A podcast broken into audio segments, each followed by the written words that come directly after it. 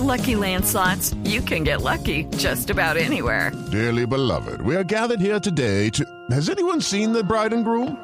Sorry, sorry, we're here. We were getting lucky in the limo and we lost track of time. No, Lucky Land Casino, with cash prizes that add up quicker than a guest registry. In that case, I pronounce you lucky. Play for free at LuckyLandSlots.com. Daily bonuses are waiting. No purchase necessary. Void were prohibited by law. 18 plus. Terms and conditions apply. See website for details. Entonces la realidad es que si ayer se fue un, un gigante eh, de la historia del pensamiento económico colombiano, Gonzalo. Por eso creo que cae perfecto hablar a esta hora con Carlos Caballero Argáez, escritor, eh, académico y columnista del tiempo, para entender un poco cuál es el legado que nos deja Roberto Bonete. Don Carlos, gracias por acompañarnos a esta hora en Blue Radio. Eh, no, gracias a, a ustedes por la, por la llamada. Realmente, como usted lo ha dicho, Roberto Junquito fue un gigante, un gigante como persona, un gigante como economista. Yo creo que yo creo que va a quedar en la historia económica colombiana a la altura de los de, los de los poquitos grandes economistas y personas colombianas, por ejemplo, a la altura de don Esteban Jaramillo, que tuvo que manejar, fue varias veces ministro y le tocó el manejo de la crisis de los años 30. Junguito manejó impecablemente la crisis de los años 80 y fue un profesor de todos nosotros. Fue un profesor, un mentor de muchos economistas, un, un profesor mío particularmente, aunque nunca me dio clase, en una universidad siempre me dio clase todos los días en la vida. Realmente Roberto Junguito fue un gigante, yo creo que usted, usted lo está calificando muy bien. Don Carlos, eh, una, una profesora de, de economía me dice, me dice esta mañana que eh, había un trío dinámico, que era usted, eh, Guillermo Perry y Roberto Funguito. eh, y por supuesto lo sentimos mucho, la, la pérdida que usted ha tenido de dos amigos de usted. ¿Qué nos puede hablar de, de lo que ella me dice como ese trío dinámico? Mire, lo que pasa es lo siguiente.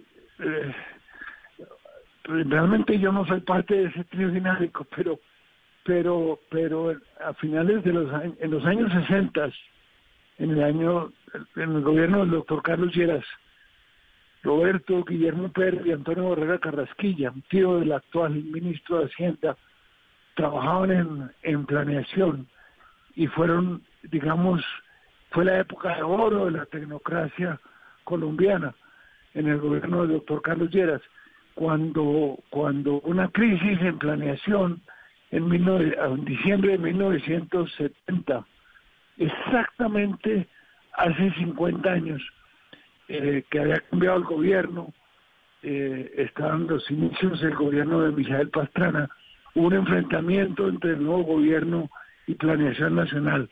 Entonces, Roberto, Antonio Barrera y Guillermo Perry salieron del, de- del gobierno de planeación en ese momento y el doctor Rodrigo Botero, que estaba organizando Fedesarrollo, les abrió las puertas en Fedesarrollo y ellos fueron los, los primeros investigadores de Fedesarrollo. No solamente habían hecho una tarea maravillosa en planeación en esa época de oro, sino que después organizaron e hicieron, hicieron Fedesarrollo.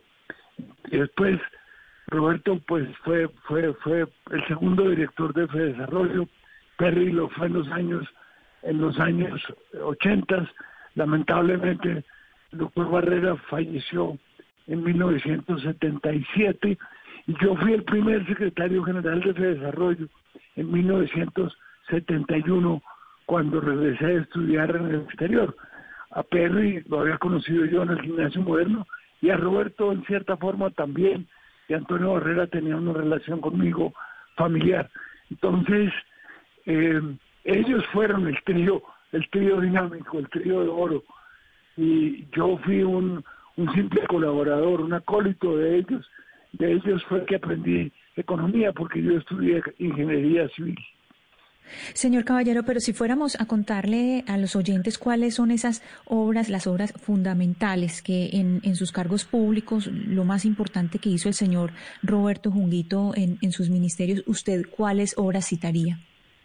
Mire, lo más importante, es decir, Roberto hizo es difícil destacar una obra porque él hizo todo, todo donde estuvo lo hizo bien y lo hizo maravillosamente, pero increíblemente fue el manejo, el manejo de la crisis de la, de la, de la deuda externa latinoamericana en 1984. A él lo nombraron ministro en julio del 84, cuando el país estaba en una crisis muy grande fiscal y, y, y cambiaria estábamos sin reservas internacionales y, y, y, Roberto eh, hizo puso en práctica una política económica muy restrictiva y además en 1985 dentro del esquema del decreto 444 de 1967 que era el control de cambios absoluto en ese momento en el año 85 una devaluación de la moneda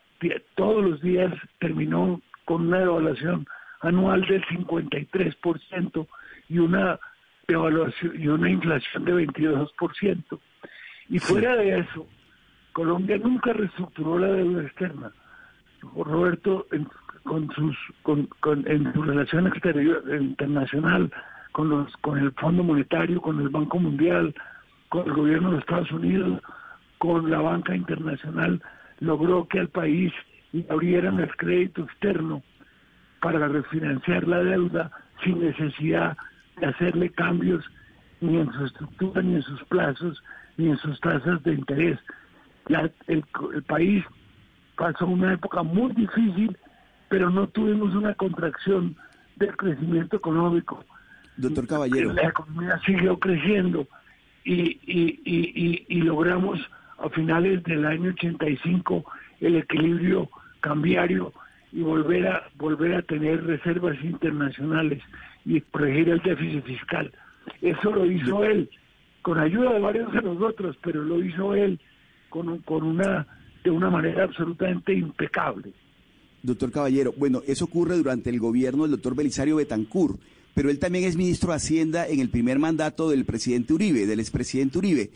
¿Usted, usted qué decisión recuerda de que él haya tomado en ese primer gobierno del presidente Uribe importante para el país? Primeros días, los primeros días del gobierno del presidente Uribe, Roberto, fue fundamental para que se declarara una conmoción interior y se elevaran, se pusieron impuestos extraordinarios de patrimonio para financiar los gastos de la seguridad democrática y los gastos del ejército en ese momento.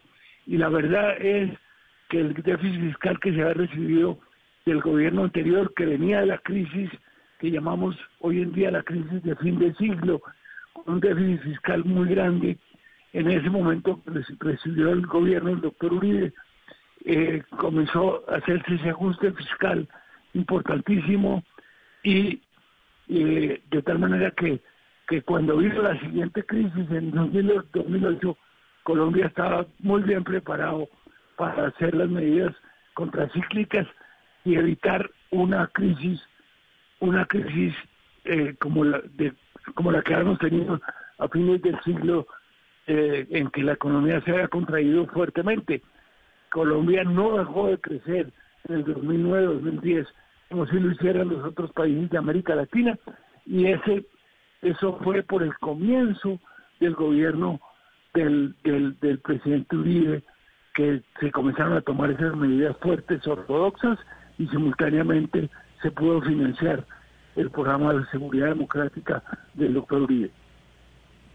Pues, eh, don Carlos Caballero, eh, qué honor poder escuchar sus palabras, eh, hacer este reconocimiento a la, a la trayectoria que, como decía Sebastián Nora, mi compañero, un grande del pensamiento económico colombiano, el señor Roberto Junguito Bonet. Don Carlos Caballero, escritor, académico y columnista del tiempo, muchísimas gracias por atendernos en Blue Radio. Gracias a ustedes por recordar a Roberto. Gracias. Hey guys, it is Ryan. I'm not sure if you know this about me, but I'm a bit of a fun fanatic when I can. I like to work, but I like fun too. It's a thing. And now the truth is out there. I can tell you about my favorite place to have fun. Chumba Casino. They have hundreds of social casino style games to choose from with new games released each week. You can play for free anytime, anywhere and each day brings a new chance to collect daily bonuses. So join me in the fun. Sign up now at ChumbaCasino.com. No purchase necessary. BGW. Void were prohibited by law. See terms and conditions. 18 plus.